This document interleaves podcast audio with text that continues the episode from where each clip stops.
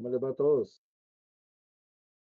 ¿Cómo, me brilla la calva, verdad? No, no, no se encandilo, ¿no? Este, gente, qué importante este tema, lindo, a mí me gusta esto. Vimos a cómo el concepto de Dios en la eternidad, que eres el Elohim de Dios, como Él estuvo en Génesis formando todas las cosas, ¿verdad? Y también que las hizo. Y ahora que vemos con, con, con Yolanda cómo Él sustenta, cómo Él sostiene, cómo es el apoyo sobre todas las cosas. Este, y ahí me ponía a pensar de, de, por ejemplo, el concepto de del famoso concepto del Big Bang, que no mete a Dios. El Big Bang habla de una explosión, explotó todo y todo se, se acomodó y salieron los planetas y todo. Déjame decirle que si nos ponemos a pensar en un universo tan, tan, tan extenso, tan lleno de, de, de asteroides, de estrellas, de planetas y todo eso, y que no estén como, como cuando uno agarra esas bolitas, eh, digamos, de estereogón y las meten en, se hizo que a veces las meten en un, bolas de esas plásticas y las meten en, una, en un recipiente y les ponen aire y uno ve que todas pegan y pegan y se van al techo y unas caen y todo. Yo creo que, que si este van hubiera sido hecho así, como que algo explotó y saltaron los planetas y saltó todo, en este momento estuviéramos todos pegando contra todos como abejones de mayo. Y si lo vemos, está tan equilibrado, tan bien hecho. Nosotros como Tierra estamos a una distancia del Sol donde no nos fulmina el Sol. Si, si, si eso hubiera sido una mera casualidad, ¿por qué no, no, por qué nuestra Tierra como tal está en, una ubicación donde nos llega el sol que necesitamos, nos ilumina la luna y, y, y recibimos esos beneficios de, de, de, de, la misma naturaleza tan equilibrada, tan equilibrada. Este, ahí es donde yo digo, eh, si tuviera yo que respaldar, cosas de me que respaldar, la, la existencia de una de un Big Bang, diría que ese Big Bang lo creó el mismo Dios y el mismo se encargó que ese planeta va acá, este va acá, este, este va a tener atmósfera, porque ¿por qué solo nosotros tenemos atmósfera? Como la que tenemos. Porque si hubo un Big Bang donde afectó a todos, donde eh, todo fue hecho ahí por una explosión cósmica, ¿por qué solo la Tierra tiene atmósfera?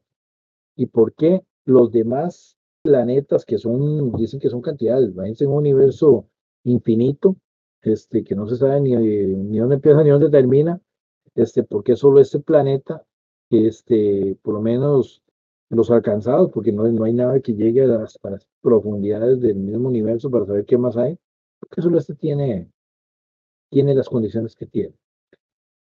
Eh, seres que algunos ni los conocemos o tal vez no se han identificado y están aquí.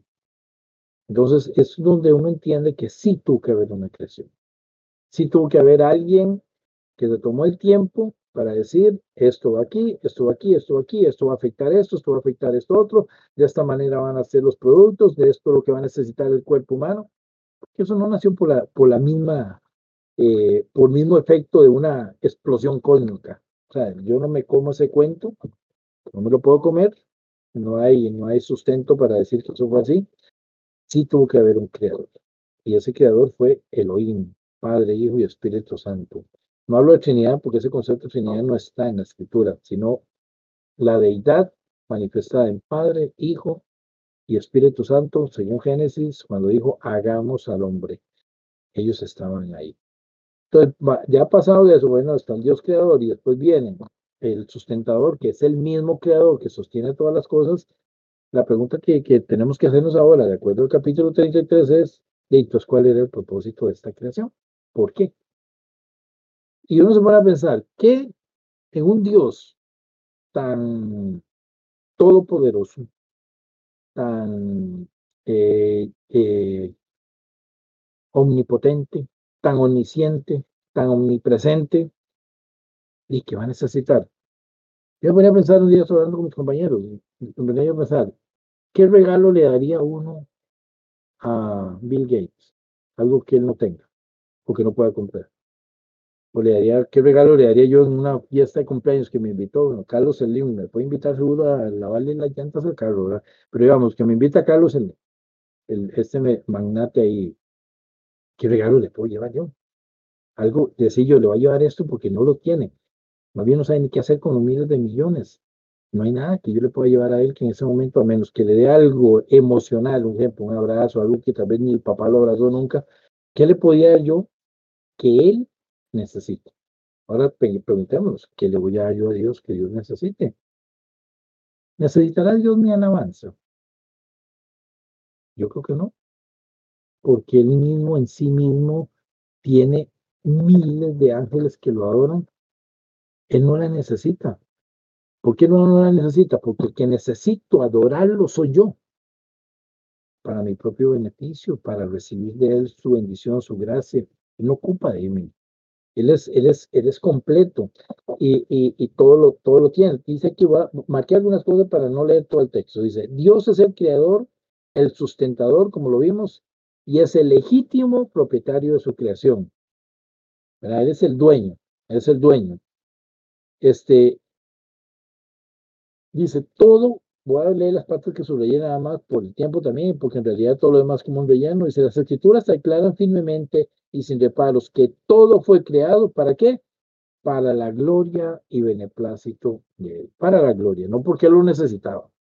Yo pongo a ver, si Dios hubiera necesitado crear al hombre en el sentido de, sentirse acompañado, por decir, está solito y está, está solo el Padre, el Hijo y el Espíritu, imagínate tres ahí nada más, y después del seguro no haya ni qué hacer, y ni qué tema hablar, y no, y necesita llenar una tierra y un montón de humanos malagradecidos como somos a veces, entonces hubiera agarrado todo el universo, todo, todo, todo el universo, y cada uno de los planetas le hubiera puesto atmósfera como él quisiera hacerlo, y pone seres diferentes o del mismo tipo, y llena todo el vasto universo de, de seres, si los hubiera ocupado.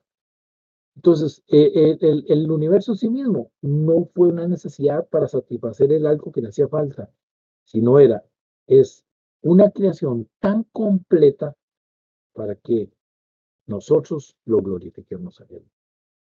No porque Él lo necesitaba, sino para demostrar, yo soy Dios, yo tengo el control de todo y soy capaz de crear todo esto. Por eso ustedes me tienen que glorificar. Todo fue hecho para la gloria y para su beneplácito.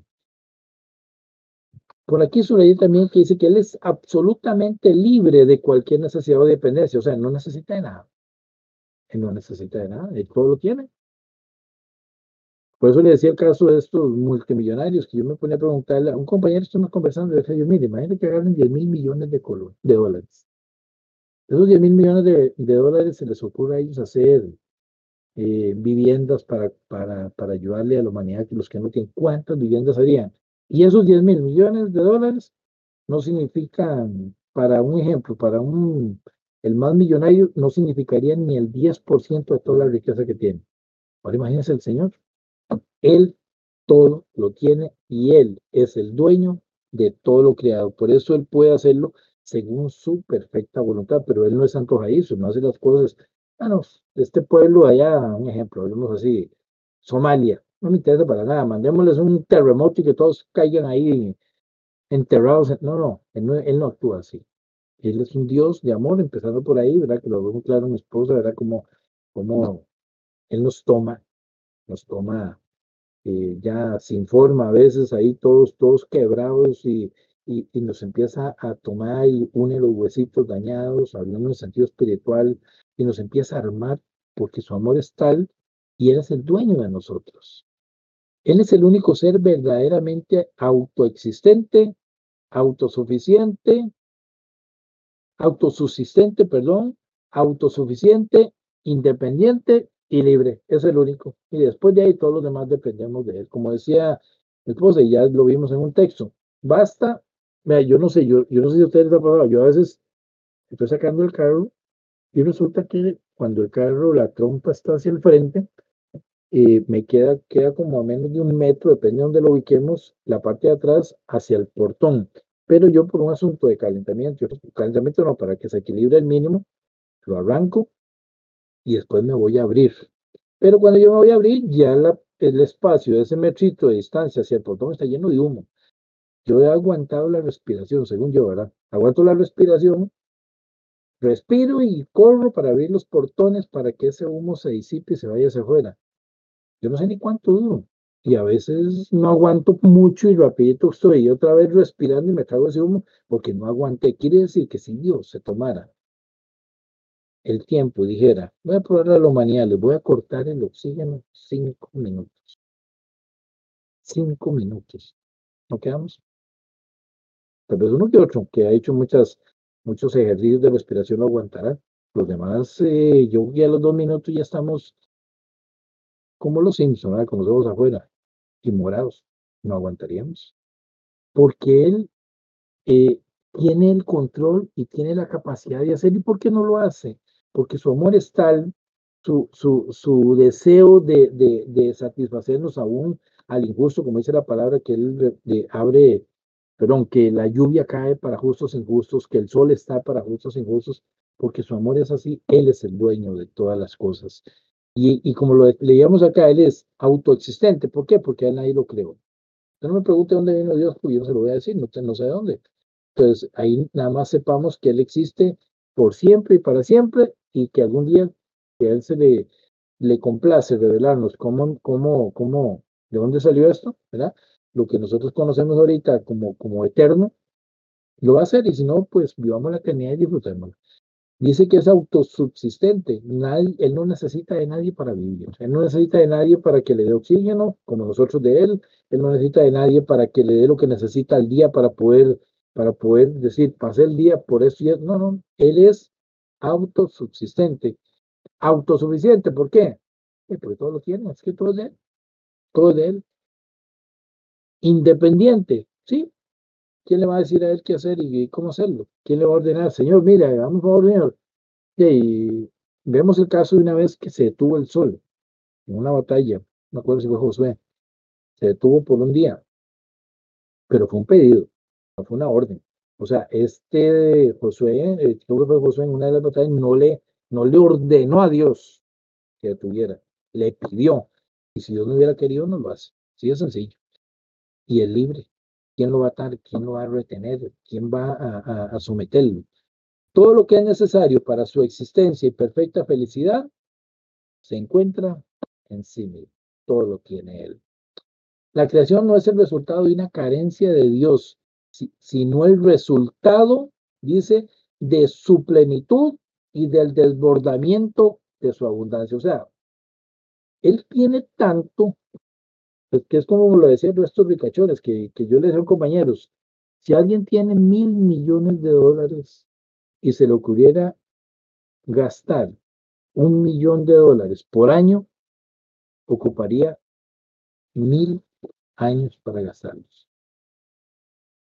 Imagínate el señor que es dueño de todo eso que tiene en Carlos Slim, Bill Gates y no me acuerdo, otro por ahí que parece que es el más millonario, tiene como, creo que es el de Amazon, como ciento y resto de millones de miles de millones de dólares en fortuna. Toda esa fortuna junta, la de los jeques, jeques digamos así, los de medios de pozos petroleros y toda esta gente, comparado con todo lo que ellos tienen, es como, eso no se puede comparar. No hay nada para compararle. Es una, es como ver un grano de arena en, en el desierto, en comparación con lo que ellos tienen. Entonces uno dice, ¿para qué lo creo? No lo creo porque lo ocupara lo creó para glorificarse Él, para que nosotros reconociéramos su grandeza, no porque Él lo necesitaba. Le voy a pedir a David, ahí tal vez voy a tomar el tiempo para que me vayan ayudando con unos textos. David, ahí usted toma este tiempo, búsquese Salmos 36.9, es un solo texto. Salmos 36.9, ve si anote y busque para que lo tenga a la mano. Juan capítulo 5, versículo 26, el Evangelio, no las cartas, el Evangelio de Juan. Le voy a pedir a, yo voy a leer tal vez, es más, ese largote no lo voy a leer del todo, porque ya, ya se usó en el texto, el de Hechos 17, sino que lo vamos a mencionar nada más. Este, Brayton, por favor, búsquese por ahí, Romanos 11, capítulo 11, versículo 36. Quiere búsquese por ahí, Salmos 36, 9, nada más ese texto. Ah, se repite se repite, no importa. El Salmo, lo vuelvo a repetir ahora. Salmos 36, 9. Víctor Colosenses, capítulo 1, versículo 16. Eh, no, David, vamos a ver, que hay varios textos en, en otro. Entonces, David, apunta, bueno, si quiere leamos eso, si ahorita seguimos, ¿está bien? Entonces cerramos con Víctor en Colosenses 1, 16. Creo que hasta ahí llegan los textos. Entonces empezamos con David. Estamos en, en le dijimos que arrancaba con Salmos 36, 9.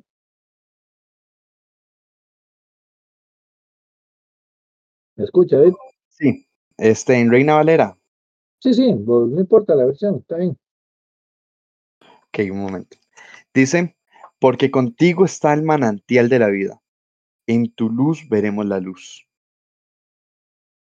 Porque aquí dice en la parte del texto, del, ustedes lo tienen también, de dónde, de dónde viene su vida o existencia, él depende de otro, ¿no? De él viene la vida, o sea, él tiene la plenitud de la vida. Y lo vemos desde el Génesis, dice que él hizo al hombre, el hombre cuando estaba ahí, es como cuando ustedes ven esas esculturas de, estas figuras que hacen de arena en, la playa. Era una figura ahí con ojos, con nariz, ahí una forma, y si se queda ahí, ahí se queda. Él tenía la facultad de dar la vida, de, de, dar la luz, y en ese momento sopla aliento de vida el ser humano y el ser humano existe. Dice, de él viene la vida y todos dependemos de él, pusido por aquí. Es de la fuente de vida y la luz con la que vemos. O sea, él es el que nos da todo. De él depende todo porque todo es para la gloria de él. Y es tal eh, su amor, es tal su deseo de compartir todo lo que él eh, posee, que por eso creó el mundo y nos creó a nosotros, porque nosotros, es más, hay algo que yo les, yo, yo, les digo a ustedes, porque yo, yo sé que la Biblia lo dice. Cuando, por ejemplo, digamos que, que, que yo soy una persona multimillonaria, y resulta que están David, Bexy y Víctor. Eh, legalmente hablando, por ser los hijos, eh, la, la, y bueno, no, uno puede heredar, pero digamos, yo los heredé a los tres, le digo a los tres, pero eh, adopté a Brayton, que Dios me libre, no, no, a Brayton, adopté a Brayton, ¿verdad? Llega Brayton a la casa, ya son cuatro. El hecho que seamos cuatro, o sean cuatro hijos, porque él entraría en la facultad de hijo como todos, yo tendría que repartir mi riqueza en cuatro. Si adopté dos más, en seis, en los que sea. Vean el amor de Dios y vean que Dios tan lindo tenemos, porque tenemos un Dios muy lindo. Cuando Jesús tomó forma de hombre, él fue eh, el primogénito, como dice Pablo, de muchos hermanos, el primero de muchos hermanos. Y cuando dice la palabra, eh, dice, Vamos a buscarlo San Juan, ¿verdad? Referente al, al, al único hijo, si no recuerdo ahorita, no tenía ese texto, pero no recuerdo si es Juan donde está, ¿verdad? Donde dice que él es, no sé, ese texto, no recuerdo ahorita, donde dice que Jesús es el unigénito, hijo de Dios. ¿Alguien sabe ese texto? ¿Dónde está? David, usted que es un más letrado que yo no sé. El unigénito, ¿qué no lo traía? ¿Cuál? donde menciona que Jesús es el unigénito. Si alguien lo tiene, vamos a ver. Sí, pero ¿dónde está? El unigénito de Dios. Vamos a ver. Dice, no, no exactamente eso dice. Juan 1, 18. Ok. 1, 18. No sé.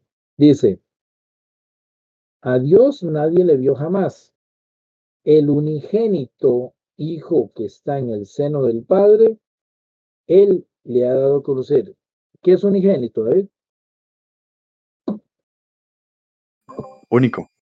Único. Quiere decir que en ese momento, en ese instante, el único heredero de todas las cosas era Jesús.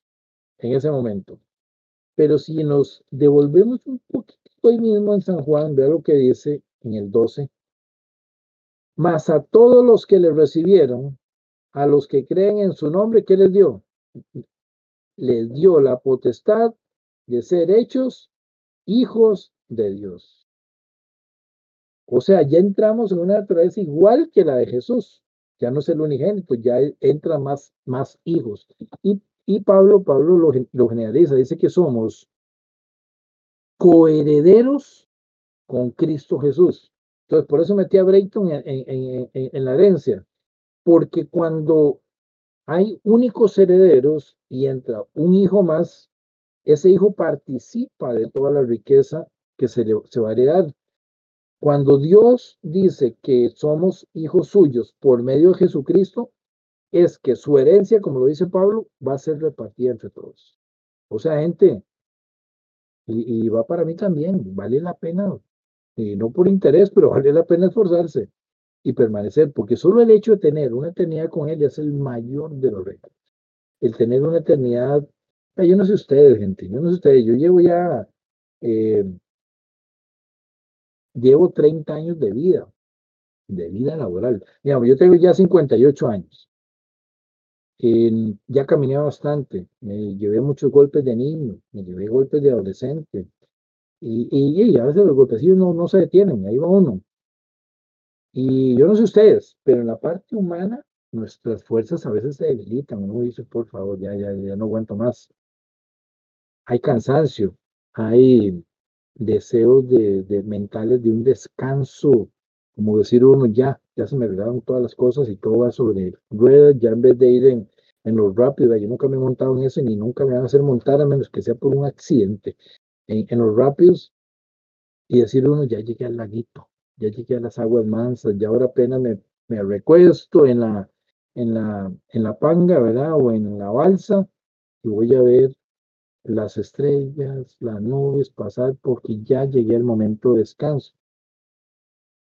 Solo el hecho de salir de este cuerpo, que, que a algunos nos falta muy poco en edad, que otros, para el tiempo de Dios no hay edad, pero nos falta en edad menos que a otros, solo el hecho de salir de aquí y pasar a vivir una eternidad que es un regalo. Y tras de eso viene el Señor y nos añade, la, nos hace copartícipes de la misma herencia con Jesús. Y no solo eso, Efesios, que, que tampoco lo traía, espero encontrarlo, dice que nos hace sentar en lugares celestiales. Eso no lo sabía, pero es parte de porque el propósito de Dios no es, no es para él, gente, entendámoslo. Todo lo que él hizo fue para nosotros y para la gloria suya, para beneficio nuestro, pero para la gloria suya. Dice, vamos a si lo encuentro, porque tampoco lo sabía. Este, si alguien lo sabe, en Efesios donde dice que nos hizo sentar en lugares celestiales con Cristo Jesús. ¿Alguien lo tiene? Dice, no sé si lo encuentro. David, si no como por, Efesios 1, por ahí. ¿Ah? No es como Efesios 1. Es por ahí, ¿verdad? Yo es que no lo sabía. Más bien me disculpan porque no venía como parte y yo sabrá por qué estoy diciendo. Efesios 1. Efesios 1, pero ¿dónde está? Efesios 1. Ajá. ¿Uno qué? No, Efesios 2.6 es. Efesios 2.6. Léalo usted, Es más, es más, es más, eh. Vea. Le hace como del, del, del 4 en adelante. Sí, voy. Un momento.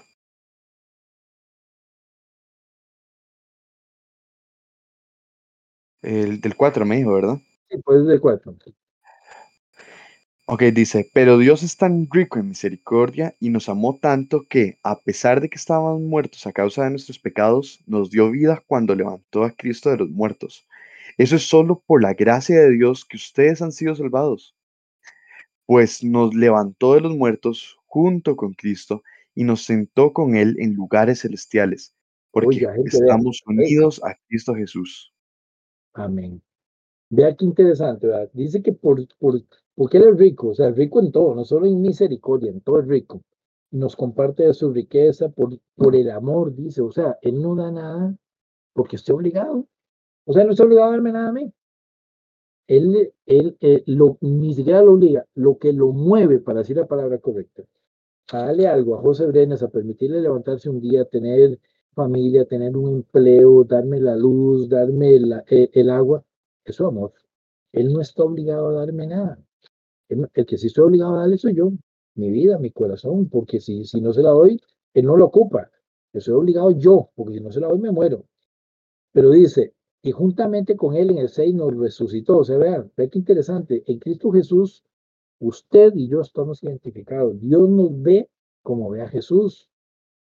Dios nos ve exactamente como ve a Jesús, porque dice, juntamente con él nos resucitó y asimismo nos hizo sentar en los lugares celestiales. ¿Con quién? Con Cristo Jesús, por Dios. Usted vea, vea el, el regalo de tener la oportunidad de que el Rey de Reyes, Señor de Señores, el Dios Todopoderoso diga, este, aquí está Jesús a mi derecha, siéntense ustedes alrededor de él, aquí conmigo, por favor.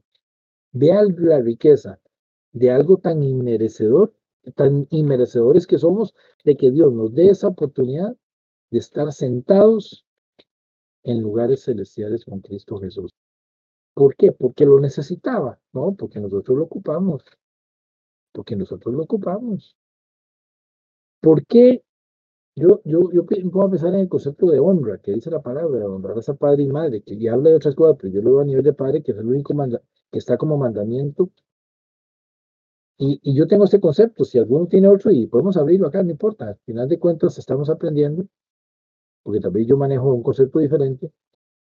Yo creo que el concepto del, mandamiento de, de, honrar a padre y madre no es porque el papá necesite la honra. Si usted ve la promesa, dice, se le dará larga vida y todo le saldrá bien. Entonces, ¿para quién es el beneficio? Para el que honra, no para el honrado. El honrado recibe la honra, pues bien. Pero el que honra es el que va a recibir larga vida y el que va a recibir y el que va a hacer que todo le salga bien. Ese mismo principio de Dios, ¿qué ocupa Dios de mí? Nada. Yo ocupo de Él, por eso necesito eh, reconocerlo, necesito maravillarme por lo que Él es, necesito vivir una vida que a Él le agrade, necesito eh, hacer la voluntad del Padre, necesito ser un portavoz de Él en este planeta. ¿Por qué? Porque José Brenes lo necesita, no porque yo lo necesite. Además, dice así la Biblia. No nos creamos y, familia, no nos quedamos en ombligo del mundo. Porque él dice que si nosotros no hablamos, creo que fue Pablo que lo dijo, las piedras hablarán. O sea, si Dios necesita, vean, cuando se dio el caso de Balaam, ¿alguien sabe eso? No sé la historia completa, pero sí sé, Balaam, él iba a maldecir, creo que al pueblo de, Israel, era un profeta que, que estaba haciendo mal las cosas. Cuando él va de camino, se presenta, no sé, los ángeles se atraviesan. Ve así va el hombre tan ciego que ni los vio. ¿Y quién los vio? La mula. ¿Y quién habló? La mula. O sea, si Dios necesita que X o Y persona llegue al Evangelio de Cristo, me tuvo el video ahí, creo, no importa, ahí sigo. ¿Me oyen? ¿Hola? Sí. Ok, no importa que Si Dios necesita que X o Y persona lleguen a su conocimiento. Si yo no hablo, aún el inconverso va a hablar con tal de que esa persona reconozca a Jesús. Yo no soy imprescindible en el reino. Soy medianamente necesario, tampoco ni mucho eso. Si yo no hablo, otro lo hará. Porque el beneficio lo voy a recibir yo. Yo voy a ser el que voy a gozar del favor de Dios. Por eso yo tengo que glorificarlo. Por eso todo lo que Él creó lo hizo para para su gloria, para que lo glorifiquemos, no porque Él lo necesitaba. Y lo dice en el 10, porque somos hechura suya, creados en Cristo Jesús, para buenas obras, las cuales Dios preparó de antemano para que anduviésemos en ellas. Aparte, nosotros somos parte de la creación, no pensemos solo en planetas, usted y yo fuimos formados todavía más delicados que un mismo planeta, porque Él puso espíritu en nosotros, puso su, su, aliento de vida. Y, y Dice que la, definición de chura es la palabra designa un producto manufacturado, un diseño producido por un artesano. Eh, por, poema, seguramente ahí viene poema. Poema hace énfasis en Dios como diseñador, maestro en el universo, maestro en el universo como su creación y en el creyente redimido como su nueva creación. O sea, Dios es el creador de todos nosotros, pero para su gloria, no porque Él lo necesitaba, sino porque nosotros necesitábamos que Él lo hiciera para nosotros. Eh, Bexi, hijo, me estoy deteniendo mucho, no me queda poquito, voy rápido. Bexi, Juan 5.26. Ok, este es, eh, el Padre tiene la vida en, en sí mismo y le, y le ha entregado a su Hijo ese mismo poder de dar vida. O sea, tiene vida en sí mismo. Eh, él resucitó a Jesús, o sea, le devolvió la vida, pero Dios, eh, el Padre, ¿verdad? En el Elohim, Dios el Padre, tiene vida en sí mismo. O sea, yo no le puedo dar a otro lo que dijo Pedro. ¿Qué dijo Pedro cuando llegó al templo de la hermosa y se encontraron al paralítico? Decía alguien por ahí que, que probablemente si hubiera sido José Brenes el que va subiendo, saco tres monedas de 100 colones, se las pongo y hombre se muere paralítico. Pero Pedro viene, se lo encuentra, le dice, no tengo plata ni oro. Seguro el otro dice, ay, qué pena.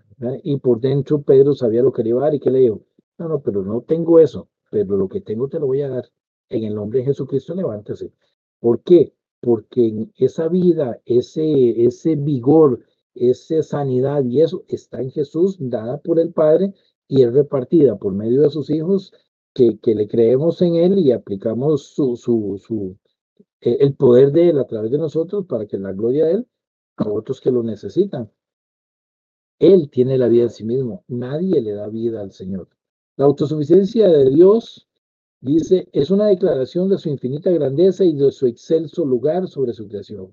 Todas las cosas dependen de Él, como lo dijo Grande, tiene toda la razón, o sea, todo está en sus manos para su propia existencia, pero Él no depende de nadie. Ahí donde vamos a tocar el texto este que ya se tocó de, de, de Hechos, que es el mismo 17, 22 al 31, y no lo vamos a volver a leer. Pero ahí sí vemos donde, donde el énfasis no va a ser en todo lo que yo le tocó, sino en la parte donde él dice que Dios no habita en templo hecho por manos humanas. O sea, para ver si fue que apagué el video. No. Ahora sí ya entendió. Dios no puede ser encajonado en un templo. Eh, yo discrepo. Un día, por cierto, estaba, estaba yo asistiendo cuando estaba jovencillo, imagínense hace cuántos años, ¿verdad? Cuando yo estaba jovencillo, eh, llegó un superintendente a nivel nacional de, de, la organización donde yo estaba a inaugurar una partecita que se, que se añadió ahí de madera, como un, donde se puso la tarima y todo esto. Y él dijo algo, pero resulta que lo que él dijo, y ahorita le digo que dijo, dentro de, de, de, los asistentes estaba un señor que él predicaba mucho en las calles y todo, y a un ciego, quedó ciego, y a un ciego predicaba en los buses y todo eso. Él dijo, porque esta es la casa de Dios. Yo he escuchado por ahí otra persona también, y otros por ahí hablando del templo, del, del templo no, hablando del edificio. Y yo recuerdo que él se levantó y le dice, un momento, era muy celoso de la palabra, señor. Un momento, la Biblia dice, y dijo una verdad, que Dios no habita en templo hecho de manos de hombres. El hombre lo mandó a callar y a sentar. No sé por qué, porque es cierto. La Biblia dice que él no habita, eso le dijo Pablo a los atenienses, le dijo, les dio a entender, en resumen, ustedes no pueden encajonar a Dios en un templo porque a él no le pueden hacer un templo donde meterlo, donde encajonarlo. O sea, él es tan vasto, tan extenso que él no depende. Si en el Antiguo Testamento él usó el arca para comunicarse, no era que Dios vivía en el arca. Si, si lo vemos así, es más, yo sé que imagino que ustedes lo comparten con yo, si lo vemos así, era como un palante. El arca venía a ser como un palante en cierto sentido. La voz de Dios podía salir de ahí hacia, hacia el sacerdote, pero Dios no estaba ahí. Digamos, no sé si me explico. Dios en toda su esencia no estaba ahí. Él estaba ahí, pero para poder, para una parte de él en comunicación, para poder extender el mensaje, pero él no estaba ahí en su esencia. Él estaba en su trono. Leemos, ok, y entonces el recalque de ese texto, para no leerlo todo, de él dependemos, pero él no depende de nosotros. Y Pablo se los ejemplifica muy bien, del Dios no conocido. Dios no es honrado, es decir, que no es servido por manos de hombres, como le dijo Pablo a los, a los, a los atenienses, como si necesitase algo, no ocupa de nada. Y eso está calcado en el versículo 25, de eso que se leyó ya. Dios sustenta todas las cosas, todo es de Él y para Él. Él no me necesita, yo lo necesito a Él, eso lo puse yo. Dios sustenta todas las cosas todo es de Él y para Él, Él no me necesita, yo soy el que lo necesito a Él. O sea, si yo me, que Dios me guarde y no me pase, si yo mando todo por allá y, y, como dijo mi esposa, ah, me fui al mundo y me revolqué, eh, eh, de ahí, el único perdedor soy yo. El único perdedor soy yo. Dios no tiene necesidad de que el hombre le construya un templo, puesto que él mismo hizo el universo y ni siquiera este puede contenerlo. Imagínense, un universo tan vasto no lo puede contener, lo vamos a meter en, cuatro paredes. El mandato de Dios para que le sirvamos no es el resultado de alguna necesidad suya, sino de un acto de gracia. Él nos concede el privilegio, oiga, es un privilegio para nosotros de conocerle, sirviéndole y siendo los objetos especiales de su favor. es un privilegio. Eh, eso es donde uno a veces ve líderes, ve personas por ahí, con todo el respeto a ustedes que se creen en lo mismo del mundo. Que si no fuera por ellos esto, que si no fuera nada, no, fíjense, si, si, si Dios, eh, yo les contaba a ustedes cuando vi yo la foto de, de, un planetota, yo no sé si era un planeta o satélite o qué era, y al fondo se veía un balín, y ese balín era la Tierra, imagínate entonces, si desde ese, si desde ese telescopio se veía así, ahora imagínense cómo se ve desde el mismo trono de Dios, ahí está una pelotita ahí, y ahí estamos metidos 7 mil millones, como decía el mismo texto ahí de la foto, decía 7 mil millones metidos en un chorro de conflictos, ¿verdad? Entonces, si, si, si, si Dios tiene el universo, ¿cómo voy a meter yo en un, un templo? No hay forma. O sea, Él es tan vasto que lo llena todo. Y continuamos, dice, Dios creó todo para su beneplácito y para su gloria, o sea, para manifestar su grandeza y recibir de su creación el honor y adoración que Él merece. Eso sí, lo adoramos porque Él lo merece, le damos la gloria porque Él lo merece, lo exaltamos porque Él lo merece, pero no porque Él lo necesita, no sé si me explico. Lo exaltamos porque Él lo merece. Dios es digno de tomar el lugar más exaltado sobre su creación y de ser el objeto de todos nuestros pensamientos, actividades y alabanza. Si Dios tiene valor, hermosura y majestad infinitos, entonces el regalo más valioso, hermoso y majestuoso que Él pudiera darnos sería mostrarnos su gloria. Todo lo que hizo fue, por eso decía el Salmo, no recuerdo ahorita cuál dice, los cielos cuentan la gloria de Dios, y el firmamento anuncia la obra de sus manos. ¿Por qué?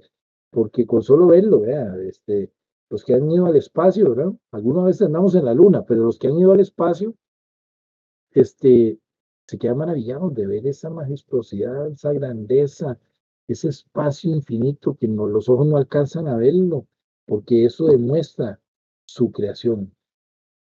Dice, Dios es el creador, el sustentador y legítimo dueño de los cielos y la tierra y todo lo que habita en ellos. Fueron creadas por Él todas las cosas. A Él le pertenecen y existen por su, para su gloria. Es lo único que existen, no es para por necesidad de Él. Él no necesitaba crear esto, lo creó para su gloria. Dios es el agente porque se crearon y se sustentan todas las cosas. Como decía mi esposa, Él es el sustentador, Él es el que sostiene. Basta en que Él separe sus manos y, se cae. Es como que usted tenga una joya en sus manos, una vasija de esos, o un florero, esos que crearon que valen millones de dólares, se soltó las manos y se vino. Si Dios hace lo mismo, que lo dijo muy claro a mi esposa, y dice, ok, ya se acabó este asunto, se acabó. Y nadie, y nadie, ni él se va a doler en el sentido de que perdió algo, porque todo es de él. Todo es de él.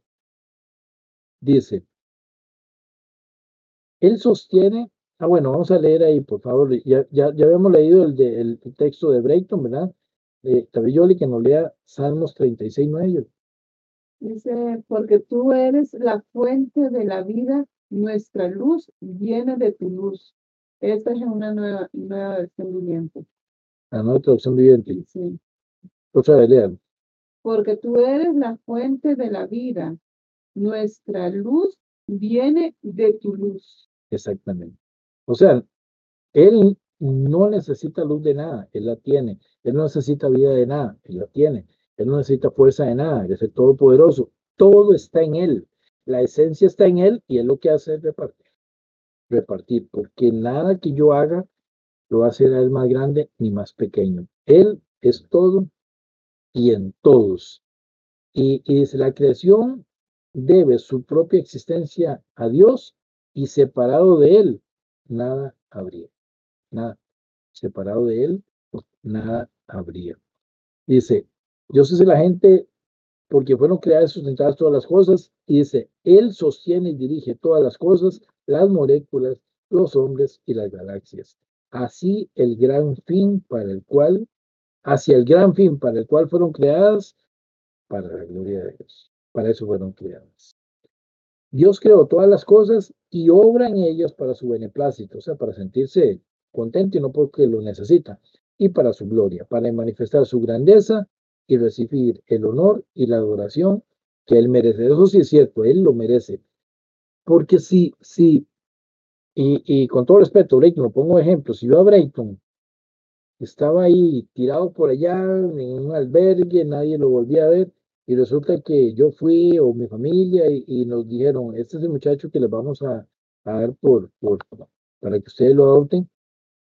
Mal sería, yo creo que cualquiera de nosotros diríamos que así es, si la persona adoptada se le dio una identidad, se le dio un lugar, se le dio un sentido de vida, se le dio pertenencia, de ahí en adelante se revela y se enoja y empieza a, maldecir y a actuar mal y todo. Mal sería, ¿por qué?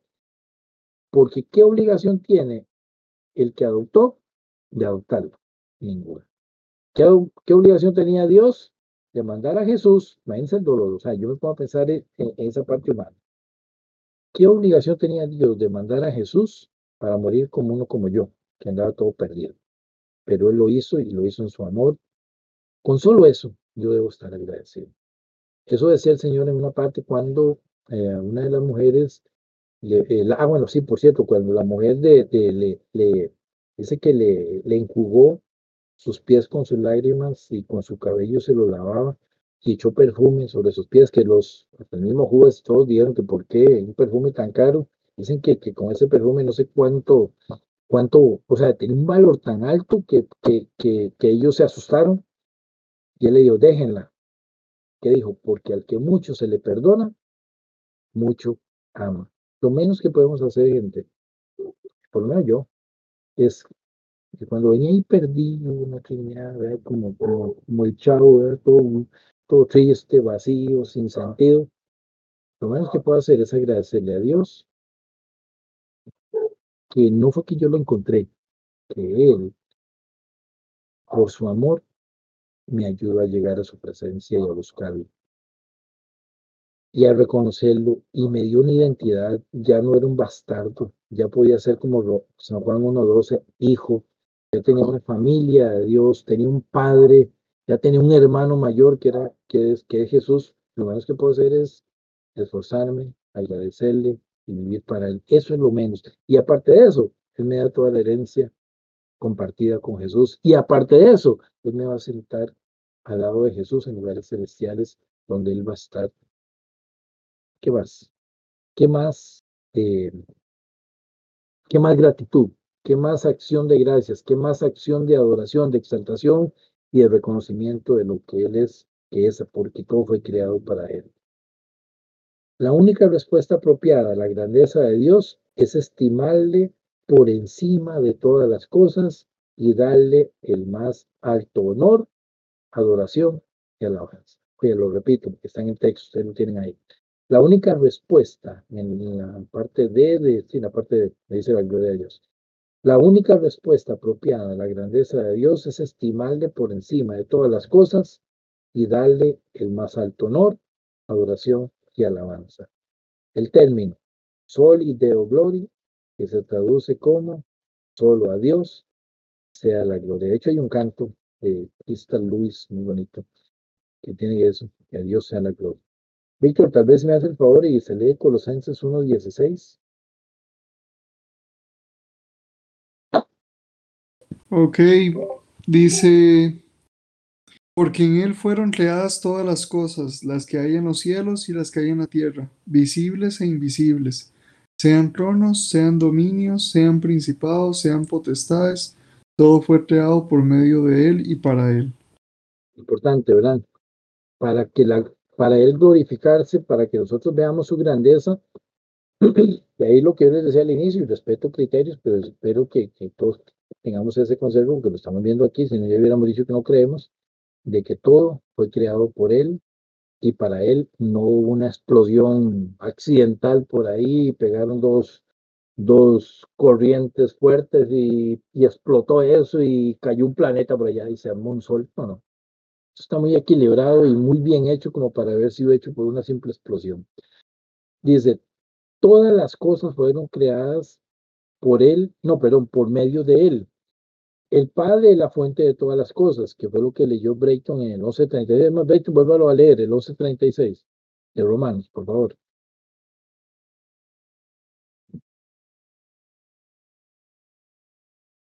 Es más, antes de que lo lea, eh, David, búsquese usted mientras tanto Juan 1.3, el Evangelio Juan 1.3. Bexi, búsquese para, ya vamos a terminar, estamos en buen tiempo. Hebreos 1.2, Bexi, capítulo 1, versículo 2 de Hebreos. Eh, Víctor, eh, después se va a leer de Bexi, se, va a leer San Juan, capítulo 1, versículo 18. Madi, mira que no le ha puesto a leer hoy Madi, capítulo de Juan, capítulo 5, versículo 22, Madi, para que lo busquen, lo tengan ahí y, ya vamos casi cerrando.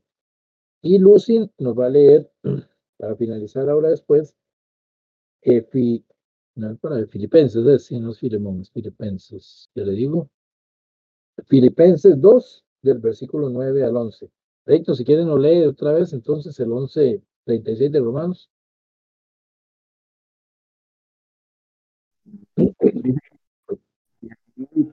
A él son todas las cosas, a él sea la gloria por los siglos de los siglos. Amén. Otra vez, discúlpeme. Más duro. Perdón, ¿me escuchan ahí? ¿Me escuchan ahí? ¿Ah? ¿Me escucha ahí? Ahora sí, es que no, no es usted, que aquí está con bajo volumen. Usted está hablando bien, pero es para, para el 1136, sí. Sí, perdón. Dice, No, no, porque está, él, está haciendo bien. ok, porque, porque de él y por él y para él son todas las cosas. A él sea la gloria por los siglos. Amén. Bueno, Yoli, tal vez que no lo dije. Búsquese Yoli, ahí lo tiene a la mano. Segunda de Corintios 5, 19.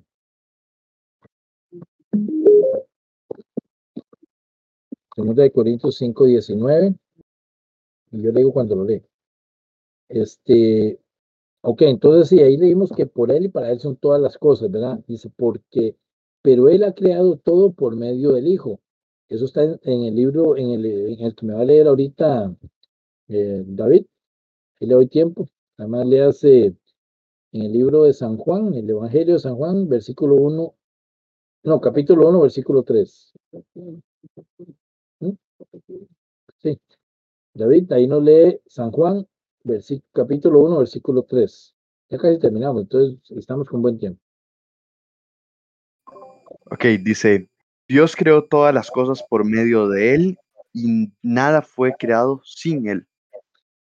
Un refuerzo más de que Génesis capítulo 1 demuestra que ahí estaba el Padre, ahí estaba Jesús, y ahí estaba el Espíritu, porque dice, de hecho, empezando Génesis lo dice muy claro, ¿verdad? Que, que el Espíritu de Dios se movía sobre, sobre las aguas, que la tierra estaba desordenada y vacía.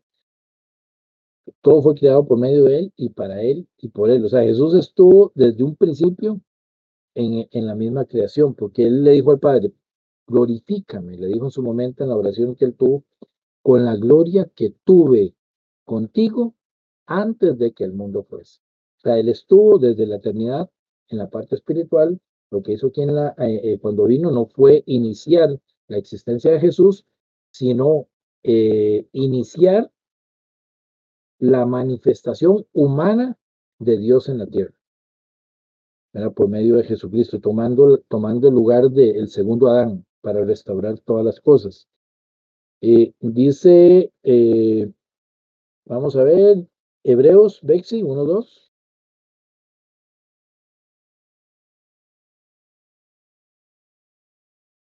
Aló, aló. Ya, este, Hebreos 1, 2, Capítulo y 1, ahora, versículo 2.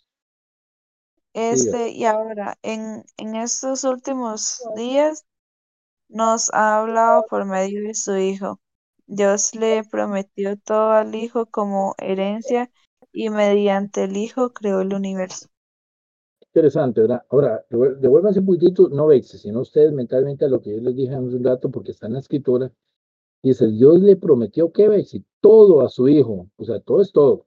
Si yo le digo, Bexi, este, ahí, todo lo que yo tengo es suyo, el plástico de la tarjeta del Banco Popular es de Bexi. Si yo le digo todo, es todo. Si le digo nada, es nada. Ahora imagínense, todo se lo va a dar al hijo. Y usted y yo somos coherederos. ¿Ah? Dale números.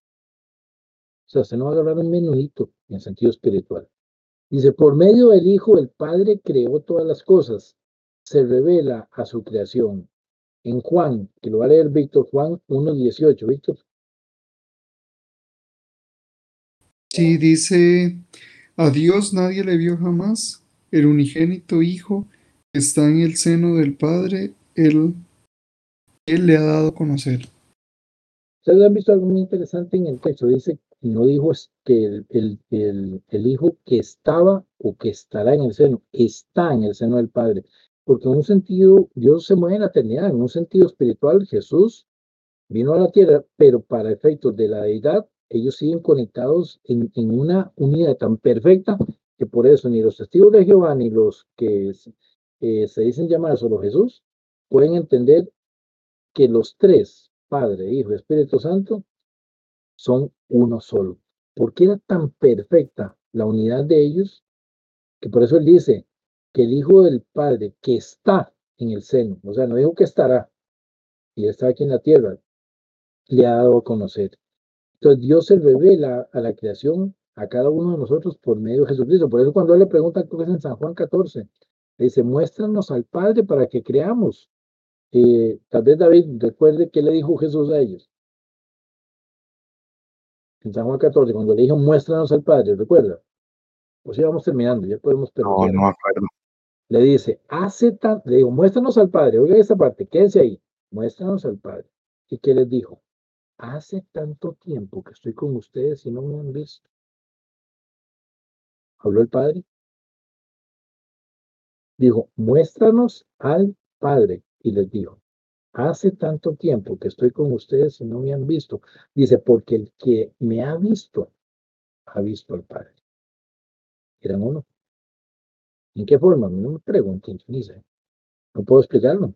Pero, pero era una unidad tan perfecta que dice, hace tanto tiempo aquí con ustedes y no, no, no saben que yo soy el Padre. Porque si me vieron a mí, vieron a papá. Luego lo que le dijo. Si me vieron a mí, lo vieron a él. Eso es, eh, eh, y, y Víctor leyó Juan 1, ya digo cuál, yo le, segunda de Corintios, Segunda de Corintios 5, 19.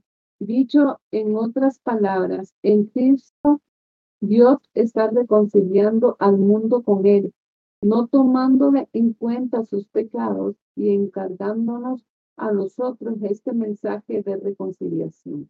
Ve qué importante, ¿verdad? O sea, Dios no, no, no, no hace las cosas como por, "Eh, voy a hacer esta figura y ve qué me salió ahí.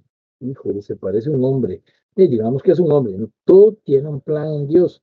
Y él en Jesús, no fue por casualidad que Jesús nació en la fecha que nació, en el lugar que nació y cómo nació. Porque Dios se reveló por el Hijo, pero por medio del Hijo es donde se viene a restaurar. Ahí viene a ser el, el, segundo Adán. Porque el primer Adán, como dijo Pablo, ¿verdad? Entregó. Es más, cuando yo digo una cosa, Satanás es padre de mentira, pero para mí hay una verdad que dijo Satanás, porque era una verdad. Cuando él le dijo, le enseña, le enseña todos los reinos a Jesús. Lo lleva al monte, sube y le, dice, le enseña todos los reinos y le dice, vea todos estos reinos. Si usted se postra y me adora, se los doy. Claro, eso, era, eso sí era una mentira, porque lo que quería era hacer caer a Jesús. Pero después le dice, porque a mí me fueron dados. ¿En qué forma? Cuando Jesús baja, y ese es mi concepto de, de, de, ese, de ese momento ahí, de esa acción. Cuando Jesús baja y dice que le arrebató las llaves al mismo infierno, a Satanás, en, en, en las profundidades, en los tres días que estuvo, yo lo veo en un sentido espiritual como esto, cuando él viene y le dice, ok, Adán te dio una posesión, yo te la voy a quitar. Venga para acá. Porque él viene a ser el segundo Adán para restaurar, en, por Dios hizo en Jesús el segundo Adán para restaurar por medio de Jesús todas las cosas que Satanás, perdón, que Adán, por voluntad de él, había puesto, eh, había renunciado por voluntad de él y quedaron en las manos de Satanás. Dios le dice a Satanás, venga para acá, esto. Por eso, ya ni el ser humano, le, eh, eh, eh, él puede retenerlo. Aquella persona que por voluntad decide entregarle su vida al Señor, Satanás no tiene cómo detenerlo y decir, no, usted no se me va, ¿no? ¿No? Ya con solamente que en el corazón una persona crea en él, decida seguirlo con él, ya se separó de ese, de ese cordón umbilical de las tinieblas y cuando ya por medio de Jesús decida aceptar el camino del Padre, hacia el Padre, ya no le pertenece, como dijo Pablo, ¿verdad? ya pasamos de muerte a vida, de, de la oscuridad a la luz. Dice que lo reconcilió, dice, y también que él gobierna sobre la creación. Filipenses, Lucy, versículo, perdón, capítulo 2 del, del versículo 9 al 11. No, pero, bueno, sí, está bien, Filipenses ¿Cuál primero. cuál era? Filipenses. Sí, Filipenses. Sí, Filipenses 2, del 9 al 11. Búsquenlo, tranquilo, si no lo tienen. Sí, es que no habíamos escuchado bien ahora. Ah, Ok, cuando pasa así, nada más interrumpen. De todas maneras, estamos en casa. ¿no? Estamos- Nada más interrumpen y lo vuelven a, a pedir y con gusto se ahí. Filipenses 2, del 9 al 11. ¿Lo tienen? Eh, suave. Filipenses 2 del 9 al... A 11. Ok. Ahí está. Ahí va.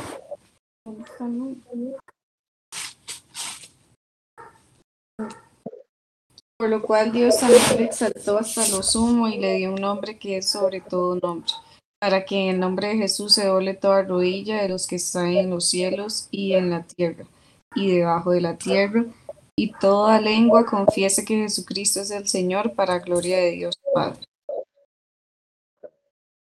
Si uno ve, en- no- nos volvemos a Génesis, cuando Dios pone a Adán, ¿verdad? En, en el huerto del Edén, este, le dio la facultad de administrar todo lo que estaba ahí. O sea, Dios le dio todo, ¿verdad? Más le dijo, administra. Y, y ahí todo estaba en las manos de Adán, él podía hacer y deshacer de acuerdo a lo que ya Dios había predispuesto. Al Satanás entregarlo, este, eso le perteneció a, a, al Adán entregarlo por medio del pecado, se le perteneció en cierta forma, no a Satanás, sino el control, el dominio se lo dio en cierta forma a Satanás. Pero cuando Jesús viene y muere y es resucitado, ya todo como segundo Adán vuelve a su estado inicial. Todo le pertenece a él. Le dan un nombre sobre todo nombre, para que en el nombre de Jesús se doble toda rodilla en los cielos. O sea, lo puso por sobre todas las cosas y le dio un nombre sobre todo nombre. O sea, nadie lo va a superar. Nadie lo puede superar. Y en, San Juan, ahí este se lo di a Madre, ¿verdad? Madre 5, 22, San Juan. ¿Lo tienen?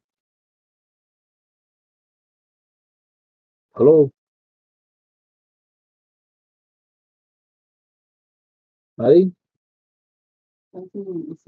Todo está sin sonido. ¿Lo tiene, Madre? Sí. Sí, ¿cuál era? Perdón. 5.22 de San Juan. Ya, es- ya se lo digo. O sea, es que le estaba fallando el audio. Ok. De hecho, se desconectó. Dice el 522, además el Padre no juzga a nadie, sino que le ha dado al Hijo autoridad absoluta para juzgar. Es increíble. Vea todas las cosas que se reunieron en Jesús. Todas. O sea, no solamente Él estuvo en la creación, sino que Dios, por medio de Él, nos reconcilia. Por medio, no, primero, por medio de Jesús, nos revela al Padre. Se revela a sí mismo. Por medio de Jesús nos reconcilia. Por medio de Jesús eh, se gobiernan todas las cosas, toda la creación. Y no solo eso, le da toda la potestad de que al final de los tiempos Él sea el juez por sobre todas las cosas. O sea, y, y, y, y si lo vemos de un punto de vista de, hermano, Dios nos ve en Jesús, en, sí, Dios nos ve en Jesús como era Jesús. Porque dice Pablo que Él es el primogénito de muchos hermanos. Entonces es el primero de muchos y ahí seguimos los demás. Por medio de él llegamos a ser hijos de Dios y a ser coherederos por medio de él. Ya para finalizar les voy a leer esto. Todas las cosas fueron creadas para la gloria y beneplácito tanto del Padre como del Hijo. Según las escrituras, el Padre ama al Hijo y ha entregado todas las cosas a su mano. Eso lo vimos en Juan, bueno, está en Juan 3:35, no lo leímos ahorita. Es la voluntad del Padre, pero ya lo leímos en otros textos, que todos honren al Hijo como le honran a Él. Por eso todo lo que se declara en Romanos 11:36, que Brayton estoy leyendo, acerca del propósito de la creación, se puede aplicar al Hijo. Toda la creación, en todos los ámbitos, tiene un propósito grande y final, que es la gloria de Dios. Ese es el resumen de este, de este. Para eso fue creado, para eso fue el sustentador, para que todo fuera para la gloria de Dios. Porque en Él se centra todo, Él es la esencia de todo, Él está por sobre todas las cosas y todo fue hecho por su mano, por Él y para Él, para que todo sea para la gloria y la honra de su santo.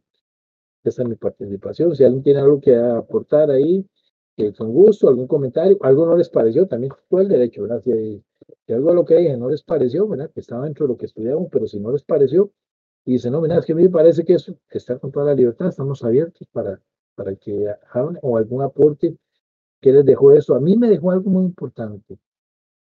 Oye, es que siendo yo tan pequeño en el reino, siendo no sé cuántos miles de millones de personas han habido en toda la existencia de la humanidad, siendo yo uno, de esos tantos, esos Dios tuvo el reparo de llevarme a sus pies por medio de Jesús y hacerme su hijo y hacerme heredero. O sea, eso a mí me dice, y se lo digo honestamente, a mí me pega duro eso, que tengo razones para no soltar a Dios. Una, porque yo soy el que lo necesito. Si no voy al infierno, pues ni ustedes se van a dar cuenta. Y Dios no se va a doler porque fue mi decisión. Y otra, una porque yo lo necesito y otra porque tengo un motivo para agradecerle a Él, para corresponder, como hablamos del adoptado, ¿verdad? Para corresponder a, a, a ese amor, a ese amor lo que hizo la samaritana después de, de, de, que Jesús le reveló que tenía tantos matrimonios y que con el que vivía no era y le ofreció el agua de vida todo eso, fue tal el impacto en la vida de ella que ella salió corriendo hacia el pueblo a hablarle a la gente de que había visto a alguien que le dijo todas las cosas, a testificar. Hay una razón para servirle, hay una razón para amarlo, hay una razón para adorarlo, hay una razón para exaltarlo. ¿Cuál es? Que si él hizo todo lo que hizo, no era porque estaba obligado a hacerlo. Lo hizo porque en su amor, él quiso darme a mí parte de lo mucho que él creó en Cristo Jesús. Ese, ese es el resumen para mí de este capítulo. La creación él la hizo para su gloria, sí, pero quien necesitaba de todo lo que Dios estaba dando era yo. Él no lo hizo porque él ocupara algo, lo ocupaba yo se los dejo por ahí, si alguien tiene algo que aportar, y si no, pues vamos concluyendo y cerramos con una oración, y cada quien, como decía Topolillo, a la camita, ¿no? y, a, descansar para el día de mañana. Alguien con aporte, con algo, dice, bueno, ya damos por cerrado y oramos. Hola, ¿me escuchan? Ahora sí. Ahora sí. sí no, no, no, estaba segura si ahora me estaban escuchando, creo, creo que no, pero bueno. No, José, muchas gracias. De hecho, yo sí quería aportar algo de que mm, muchas veces, bueno, no sé, yo, yo cuando hice este capítulo tal vez lo vi como de esta manera, que a veces solemos um, o tendemos a darle como muchas vueltas al asunto de como del propósito tal vez de Dios, pero al final creo que se resume en esto que usted dijo, realmente, como que todo fue hecho para él y por él. Entonces, a veces tenemos que dejar de simplemente, o sea, no, no darle como, como, no hacerlo como más complicado de lo que, de lo que no debería. Simplemente creo que, que los, la base para poder pues vivir eh, de bajo la voluntad de Dios, digamos, sería así. Yo lo veo desde el punto que empieza aquí, digamos, haciendo eh, o em, entendiendo este, este punto básicamente, que es muy importante, digamos, entender esto, que todo fue hecho para Él, por Él, y ya, digamos, eso es como lo principal de todo que debemos entender y con eso ya podríamos pues caminar bastante bien sin ninguna confusión, digamos, eso es muy simple. Entonces, sí, no, muy, muy bueno, don José, muchas gracias. Con mucho gusto. Alguien con un aporte ahí, que, que le dejó, cómo lo vio, no tanto lo que yo dije, sino eh, el concepto de lo que Dios hizo y sigue haciendo por medio de Jesús.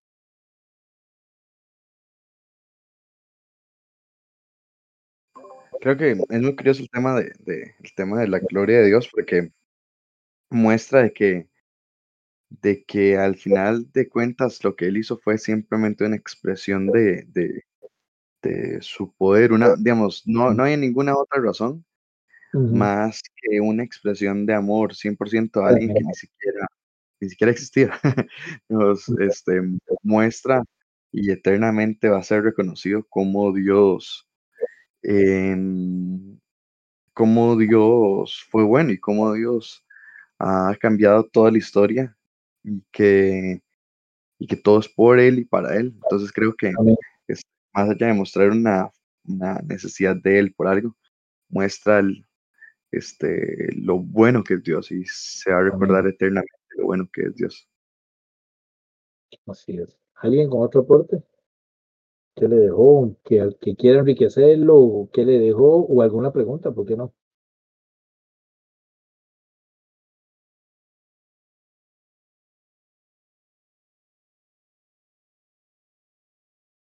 Traten de no ver todo, porque ya que no entiendo.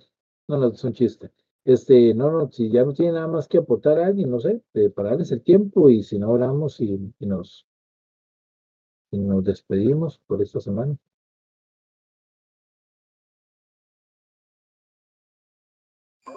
Creo nuestra que parte que muchas gracias, pa, muy bueno. Bueno, ahí no, estamos, esa es la idea, que aprendamos todos.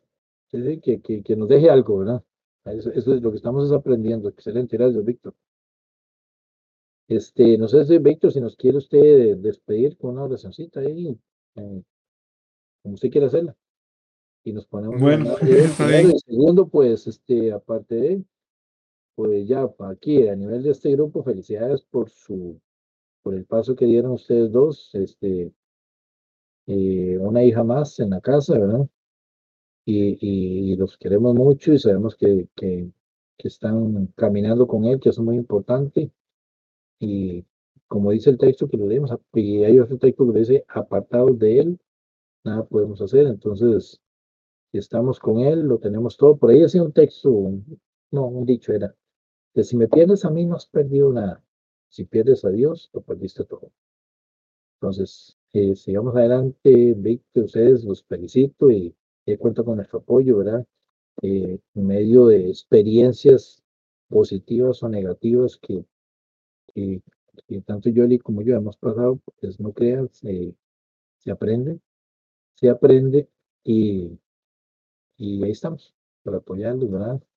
Muy bonitas las fotos que subieron, por cierto, me gustaron y, y pues les invito a seguir adelante, a no soltarse. En momentos de tempestad, así como los apóstoles, y levanten al Jesús no va a estar dormido, pero búsquenlo porque él va a estar en la barca y nada más que se calmen las aguas, ¿verdad? para que no, no, no, ¿cómo se llama ese concepto? Cuando el barco se, se va al fondo, ¿verdad? Cuando, para que no se vuelque, que no le pasen como el Concordia, ¿verdad? Que se fue volcando y volcando hasta que ya no servía, entonces no, ustedes sigan adelante, Mm, ¿sí? ¿está bien? Muchas gracias, pa. Mucho gusto. ¿Quién Bueno, muchísimas- en oración? Ok. Bueno, Padre, muchísimas gracias por, por ese espacio, por ese tiempo de, de poder compartir, de poder aprender. Y te pido, Señor, que guardes a cada una de nuestras vidas, a nuestras familias, que podamos descansar y que podamos dormir en paz. Y Señor, también eh, te esperamos que la próxima semana que viene sea una semana de mucho éxito y que de igual manera en la, en la próxima, eh, en el próximo estudio que tendremos la próxima semana igual aprendamos mucho. Muchas gracias, Señor, por la vida de cada uno de nosotros, por la vida de mi mamá y mi papá que, que hoy nos estuvieron compartiendo el mensaje. Y te damos gracias, Señor, por, por todas las bendiciones que nos das, por permitirnos un día más de vida y un fin de semana más eh, de vida, Señor. En nombre de Jesús. Amén y amén. Amén, amén. Que descansen, gente. Buenas noches. Un abrazo desde aquí y pronto nos abrazaremos físicamente. Dios, que Dios los bendiga mucho. Buenas noches, descansen. Buenas noches. Buenas noches. Gracias gracias a ambos. Buenas noches. Descansen, Buenas nos vemos. Buenas noches. Buenas noches. Buenas noches, gracias.